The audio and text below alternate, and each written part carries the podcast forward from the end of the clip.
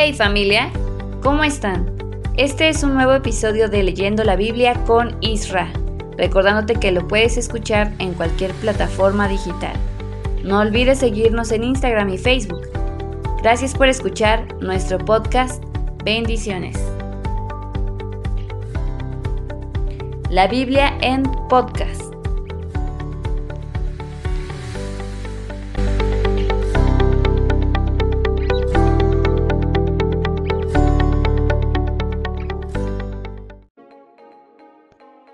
Hola, ¿qué tal? Muy buenos días, muy buenas tardes, muy buenas noches. Hoy es jueves 21 de septiembre de 2023. Seguimos con nuestra lectura del libro de números. Así que te invito a que abras tu Biblia en números 13 y comencemos. Números 13. Moisés envía espías a Canaán. Dios le dijo a Moisés, envía algunos hombres a Canaán para que exploren el territorio que les voy a dar que vaya un jefe de cada tribu. Así que Moisés envió desde el desierto de Parán a doce jefes de los israelitas, tal como Dios se lo había mandado. Los jefes enviados fueron Samua de la tribu de Rubén, Zafat de la tribu de Simeón, Caleb de la tribu de Judá, Igal de la tribu de Isaacar, Oseas de la tribu de Efraín, Palti de la tribu de Benjamín, Gadiel de la tribu de Zabulón, Gadi de la tribu de Manasés, Amiel de la tribu de Dan, Setur de la tribu de Aser, Nabi de la tribu de Neftalí y Geuel de la tribu de Gad. A Oseas, hijo de Nun, Moisés le cambió el nombre y le puso Josué. Luego Moisés envió a los jefes israelitas a explorar el territorio de Canaán. Les dijo, vayan por el desierto hasta llegar a las montañas, fíjense en el país y la gente que allí vive, si es gente fuerte o débil, y si son muchos o pocos, Fíjense también cómo han construido sus ciudades y si son fuertes o frágiles como tiendas de campaña. Vean si su territorio tiene árboles, si es bueno y da muchos frutos, o si es malo y sin frutos. No sean miedosos y traigan de allá algo de lo que la tierra produce. Los espías recorrieron el territorio prometido. Comenzaba la cosecha de las primeras uvas cuando los jefes israelitas fueron a explorar la región. Empezaron por el sur, por el desierto de Sin, y de allí se fueron hasta Rehoboth, que está cerca de Amat. Entraron por el desierto y llegaron hasta Hebrón. Esta ciudad había sido construida siete años antes que la ciudad egipcia de Zoán. Los espías vieron que en Hebrón vivían Aimán, Sesai y Talmi, que eran descendientes del gigante Anak. Cuando llegaron a un arroyo, cortaron un racimo de uvas tan grande y pesado que tuvieron que cargarlo entre dos, los otros llevaron granadas e higos. El racismo que allí cortaron los israelitas era tan grande que a ese arroyo le pusieron por nombre Escol, que significa racimo. Los espías presentan su informe. Después de andar por el territorio durante 40 días, los espías regresaron a Cades, en el desierto de Parán. Allí les, les contaron a Moisés y Aarón y a todos los israelitas lo que habían visto, y les mostraron los frutos que habían traído de ese territorio, y le dijeron a Moisés, Fuimos al territorio a donde nos enviaste. Es un territorio muy fértil. Allí siempre hay abundancia de alimentos. Mira, estos son los frutos que se dan allá. Lo malo es que la gente que vive allí es muy fuerte y han hecho ciudades grandes y bien protegidas. Hasta vimos a los descendientes del gigante Anak. En el desierto viven los amalecitas, en las montañas viven los hititas, los jebuseos y los amorreos, y entre el mar y el río Jordán viven los cananeos. La gente comenzó a murmurar, pero Caleb les ordenó callarse y les dijo, vamos a conquistar ese territorio, podemos hacerlo. Pero los otros que habían ido con él empezaron a desanimar a los israelitas diciéndoles que el territorio era malo. No lo hagan, les decían, no podremos vencer a gente tan poderosa. Los que viven allí son gigantes como Anak. Ante ellos no nos, nos, veíamos tan pequeños como grillos. Además, es un lugar en donde no se puede vivir. Es tan malo que la gente se muere como si se los tragara la tierra. Números 14. Quejas de los israelitas contra Dios. Aquella noche todos los israelitas empezaron a gritar y a llorar. Se quejaban en contra contra Moisés y Aarón y decían, ojalá nos hubiéramos muerto en Egipto o en este desierto.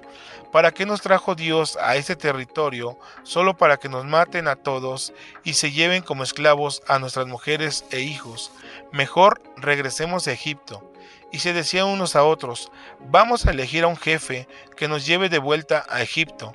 Entonces Moisés y Aarón se tiraron de cara al suelo, delante de los israelitas, también se rasgaron la ropa en señal de dolor, Josué y Caleb, que eran dos de los que habían ido a explorar el país, les dijeron a todos los israelitas, el territorio que vimos es bastante bueno, allí siempre habrá abundancia de alimentos, Dios nos ama, nos ayudará a entrar en Él y nos los dará. Lo importante es que no se rebelen contra Dios, ni tengan miedo de la, gente que vive en ese territorio. Será muy fácil vencerlos, porque ellos no tienen quien los cuide. Nosotros, en cambio, contamos con la ayuda de nuestro Dios no tengan miedo. Pero la gente no les hizo caso, por el contrario, querían apedrearlos. Dios castiga a los israelitas. Entonces Dios apareció con toda su gloria en el santuario, delante de todos los israelitas, y le dijo a Moisés, ¿Hasta cuándo este pueblo seguirá creyendo que yo no soy importante ni tengo poder? Ya he hecho tantos milagros delante de ellos, y todavía no creen en mí. Les voy a enviar una enfermedad que acabe con ellos, pero de ti haré un pueblo más grande y numeroso. Pero Moisés contestó, si matas a este pueblo de una sola vez, lo van a saber los egipcios que te vieron sacar de su país a los israelitas. Luego los egipcios se lo contarán a las otras naciones y ellos van a decir, Dios no pudo llevar a su pueblo al territorio que les prometió, por eso los dejó morir en el desierto. Todos saben que tú cuidas a este pueblo, saben que tu nube está sobre ellos y los guía, de día con una columna de nube y de noche con una columna de fuego. También saben que tu pueblo puede verte cara a cara. Por eso te pido que muestres tu gran poder. Tú mismo has dicho que tienes mucho amor y paciencia y que por eso perdonas al pecador. Tú has dicho que castigas a los hijos y a los nietos y a los bisnietos por la maldad de su padre. Dios mío, si desde Egipto has aguantado a este pueblo, y si realmente es tu gran amor, perdónale este pecado. Dios le respondió a Moisés, Está bien, si así lo quieres, voy a perdonarlos. Yo soy Dios y mi fama es conocida en toda la tierra. Una cosa te juro, ninguno de los que vieron los milagros que hice en Egipto y en ese desierto verá el territorio que les prometí.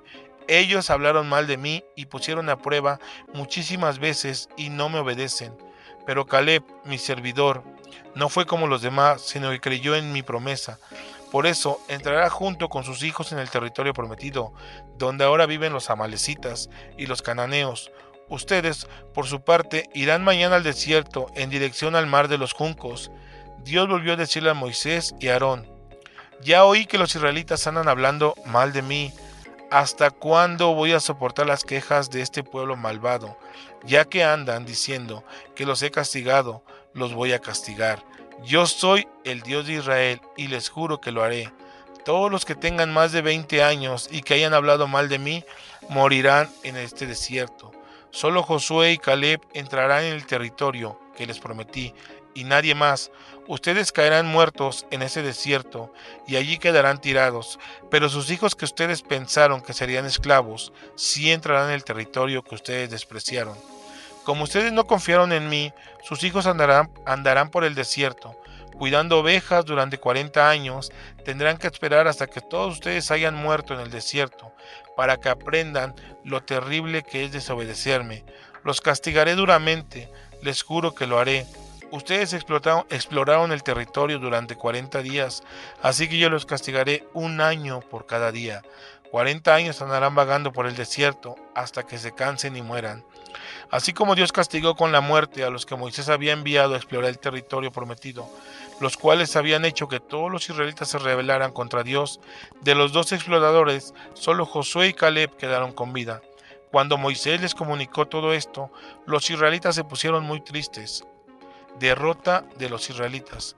Al día siguiente, los israelitas se levantaron muy temprano y se fueron a la parte más alta de un monte. Allí le dijeron a Moisés, aunque reconocemos nuestro pecado, de todos modos entraremos al territorio que Dios nos prometió.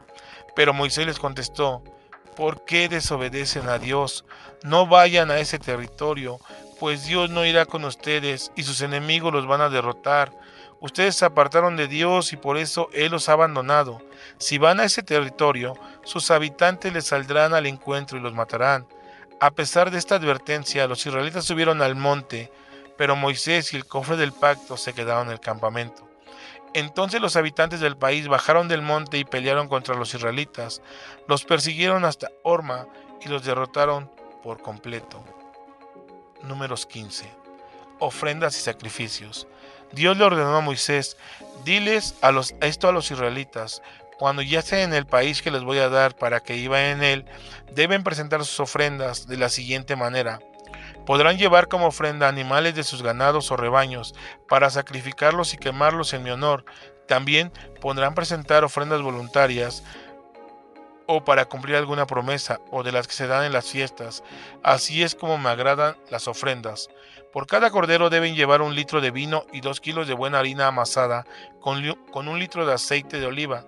Si sacrifican un carnero, deben llevar más de un litro de vino y cuatro litros de harina amasada con más de un litro de aceite. Así es que, así es como me agradan las ofrendas. Cuando quemen un toro en mi honor o presenten una ofrenda para hacer la paz conmigo o quieran cumplir con una promesa, deben llevar dos litros de vino y seis kilos de buena harina amasada con dos litros de aceite. Así es como me agradan las ofrendas. De esta manera todos, incluso los extranjeros que presentarán sus ofrendas, es decir, sus toros, carneros, corderos y cabritos, no hay diferencia. Esto será siempre así. Luego Dios le ordenó a Moisés, diles a los israelitas que cuando lleguen al país que les voy a dar y empiecen a cosechar el trigo y a comérselo, deben separar una parte para mí. Siempre deberán darme el primer trigo que limpien y el primer pan que horneen las ofrendas para el perdón de los pecados. Si no hacen lo que desde el primer día les mandé por medio de Moisés, harán lo siguiente. Si todo el pueblo me, desobedeció, pero no era su intención, deben sacrificar un toro y quemarlo por completo. Deben ofrecerlo con harina y vino. Además, ofrecerán un chivo como sacrificio para que les perdone su pecado. Así es como me agradan las ofrendas. El sacerdote presentará las ofrendas para que yo perdone a todo el pueblo de Israel y también a los extranjeros que iban con ustedes. Si solo fue una persona la que sin querer desobedeció, entonces me ofrecerán una cabrita de un año. El sacerdote hará la ceremonia y presentará la ofrenda de esa persona y yo la perdonaré. Esa es una ley acerca de los que pecan sin querer y vale tanto para los israelitas como para los extranjeros. Pero si sabe lo que yo quiero y a propósito no lo hace, esa persona me ha ofendido y se deberá eliminar de mi pueblo. Desobediencia y castigo. Cuando los israelitas todavía vivían en el desierto, encontraron a un hombre juntando leña en sábado. Entonces lo llevaron delante de Moisés y de y de todo el pueblo. Como no sabían qué hacer con él, lo detuvieron esperando a que Dios les hablara, y Dios le ordenó a Moisés, saquen a ese hombre del campamento y que todos lo apedreen hasta matarlo. Así lo hicieron los israelitas. Cordones en la ropa. Dios le ordenó a Moisés, dile a los israelitas que ellos y sus descendientes deben poner siempre en el borde de su ropa cordones de color violeta. Así, cada vez que vean los cordones, recordarán que deben obedecer todos los que le todo lo que les he mandado.